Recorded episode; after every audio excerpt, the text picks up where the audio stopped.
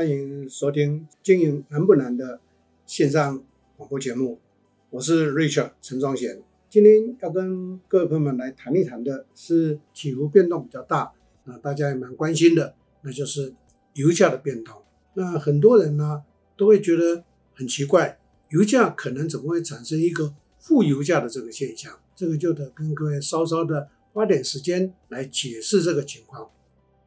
其实，油价在过去啊一直是啊蛮稳定的，居高不下。那也大家都知道，最近这一年多来，世界的产油变化有些的转变。那目前全世界最大的产油国是美国，大家都知道，美国是因为页岩油的关系，所以它变成最大的产油国。那么再来排名第二、第三的就是沙特阿拉伯跟俄罗斯。那前一阵子呢，应该是说在一个多月前，在沙特阿拉伯跟俄罗斯面对到武汉疫情的状况的时候，那他们就坐下来谈。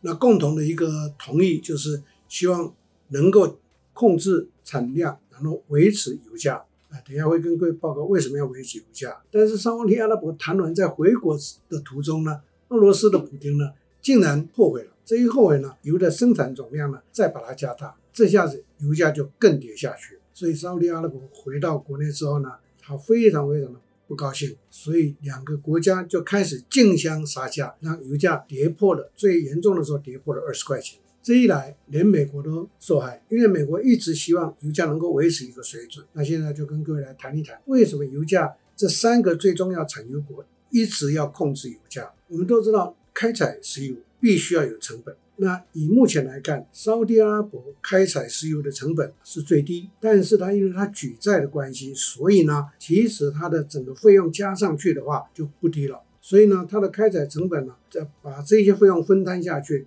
它应该开采成本会是在六十块左右。俄罗斯的话，那大概是在三十块左右。那美国的页岩油呢，因为它跟中东跟俄罗斯的这个产油是不太相同的，所以它的开采成本大约要在五十二块钱。所以各位从刚刚我所提到的这个数据呢，我们就会发现到一个有趣的现象：如果油价跌破二十块钱，基本上应该跌破三十块钱就很严重了。跌破三十块钱的话，那沙特阿拉伯就会面对到高额的举债，它这个国家会面临到非常非常大的一个债务的压力。俄罗斯就会变得没有赚钱、亏损的状态之下去产油。曾经在十年前，俄罗斯就发生过这种情况，所以那个时候的俄罗斯。就出现了一个俄罗斯卢布大幅贬值的这个情况，所以这就是导致到为什么沙特阿拉伯跟俄罗斯他们要协议油价，但是因为俄罗斯破局，所以呢油价就竞相杀价下来。那美国呢生产页岩油的公司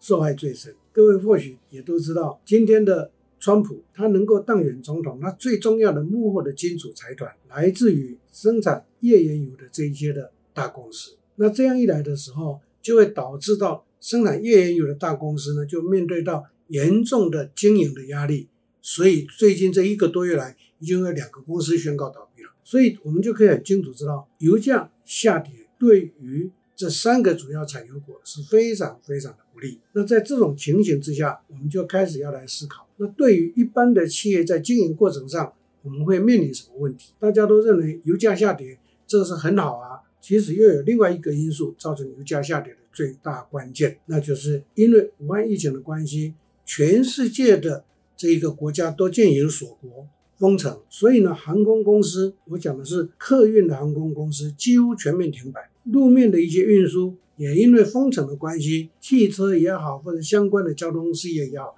也全面的遭受到这个停摆的情况。所以这一来呢，对汽油的需求量又大幅的降低，所以。这种叫做双重的打击之下，就使得油价一直的下滑下来，破了二十块钱。当然，这半个月来又已经慢慢回升到二十块以上了。不过，从长期的角度上来看，油价还是不乐观的。好，那我们身为一个企业的经营管理者，要面对这个情况的时候，我们应该如何的去关注、去思考我们的对策在哪？其实各位要很清楚知道，油价一旦下跌的时候，就会使得所有的物价都会面对到问题。再加上又这一次武汉疫情的冲击，所以呢，全世界的物价就会出现到两个极端的变化。这两个极端的变化是：第一个，可能产品充裕，但是购买力下降，所以呢，就变成产品就会打折跌价去卖东西。另外一个情况是因为大家很产生恐慌性的一些采购，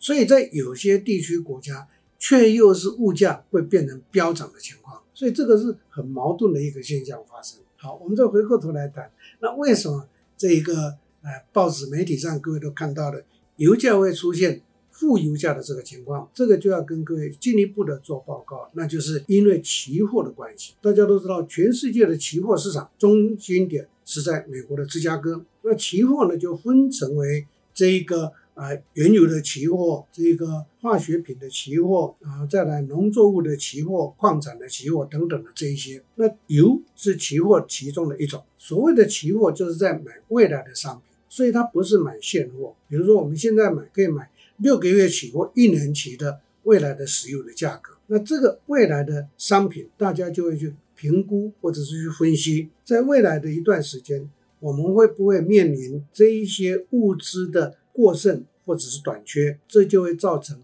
未来商品价格的高涨或者下跌。所以这一次的油价的这个变动的情况，是因为大家恐慌性的，再加上沙特阿拉伯跟俄罗斯又竞相杀价，所以就会变成在期货市场上，大家就很担心这两个国家在石油的市场上面竞价的话，那是不是油价就会崩盘？所以呢，就会恐慌性的去卖期货，这是第一个因素。第二个因素呢？也因为整个武汉疫情的关系，大家发现到对于汽油的需求量、柴油的需求量呢降低了，所以很多人就会害怕这个现象可能会影响非常非常的长远。所以呢，第二个心理的恐慌就要出现。第三个恐慌就是很多的这一个期货的购买者发现到对未来不可预期，所以就开始想要转换现金。所以在这三种思考。三种的担心情形之下混在一起，就变成前一个月来期货市场的石油呢，就变成大幅的下跌，下跌到负三十五块美金。那到底谁在买这些东西，造成这种大幅下跌的情况？其实这是一个中国的一些投资者。所以呢，我个人认为，中国的投资者受害最深，导致做现货的人还没有面对到这么大的一个压力。所以各位就可以理解到，顺便跟大家来。分享提醒：期货市场，我们是在买未来的商品的一个预估的价格。因此呢，在座各位朋友们，呃，如果您想要去做期货的话，我都会建议各位小心，不要随便去玩。为什么？因为你没有经过非常清楚的情资的收集，跟看到整个所谓的原物料未来的产能的变化情况，最好不要去玩这个，因为玩这个可能就会面对到呃不可控制的那种。损失，这个是呃，顺便跟各位的一个说明。好，在这样的一个话题之下，身为一个企业的经营管理者，刚刚我提到的，我们第一个要思考的是，如何在现阶段的环境之下去应用这些情况。那应该去思考，我在原物料的准备上面，我是不是对我们来讲是一个必须的？如果是必须的，那各位就应该在价格低的时候。多买一些，如果不是必须的，我个人认为应该看着现货去变化就可以了，不要贪便宜，因为贪便宜的话，可能油价又要下跌，对不对？所以这个是我们必须要去注意到的一个情况。那从这个话题，我们统合的来观察来看的话，以油价来看，我个人的推估，从现在到年底，油价的价格应该是在三十块上下，这是一个合理的情况，因为在三十块上下。就产油国来讲的话，他们比较不会面对到亏损的压力的时候，他们在整个价格的提供上面那个意愿就会高，所以这是跟各位的一个分享。等到这一次的整个武汉疫情冲击过了以后，可能这一个一切生活或者一切的运作恢复到正常，那油价又会慢慢的回升上来。这是我个人对跟各位报告这个主题呢，那我们要去重视跟注意的一些现象。所以各位一定要了解。油价的变动不是产油国自己一厢情愿可以决定的，最终还是要去看到市场的供需关系。正如我刚刚在前头跟各位提到的，为什么这一次突然油价大幅的一一路的滑落下来？那是因为沙特阿拉伯跟俄罗斯的对抗的关系造成这个下滑。否则，在今年第一季以前的油价算是非常平稳的。大概都维持在五十块钱上下，因为五十块钱上下对产油国来讲才是一个有获利的一个价格带，所以在座各位一定要理解。另外一个关键重点，各位要了解，石油不是只有单纯的石油或汽油的问题，因为石油石化的东西会对这一个塑胶或者石化产业呢带来一些影响，因为它是石化产业的上游的原物料，所以万一如果油价发生大变动的时候，石化产业一定会有连带的受到相当大的影响。比如说，我们台湾的台塑集团，它旗下的这四家公司，这一次既有石油价格下滑下来，这四家公司呢，在今年第一季的表现就非常的辛苦了，因为他们的账面亏损就一定会出现。为什么？第一个，它原它现在手上的存货就是储存的石油，可能是在五十块、六十块钱的时候买的，但是现在油掉到二十块钱的时候，那他们要结财报，因为现在很多的上市贵公司财报都是用季结，他要结财报，要用现在的价格去结财报，所以它的账面损失可能就会从六十块变成二十块，它就要损失三分之二。所以台塑集团的这一个旗下的这些上市贵公司。为什么在第一季的表现会是非常非常的辛苦？原因是在这里。所以，我们身为一个企业的经营管理者，对这一种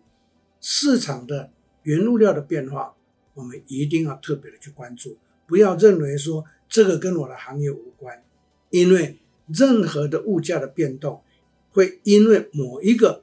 产品的原物料价格变动，就会带动下游或者相关的一些应用的一个连带的。我们称之为叫做骨牌效应的连锁反应，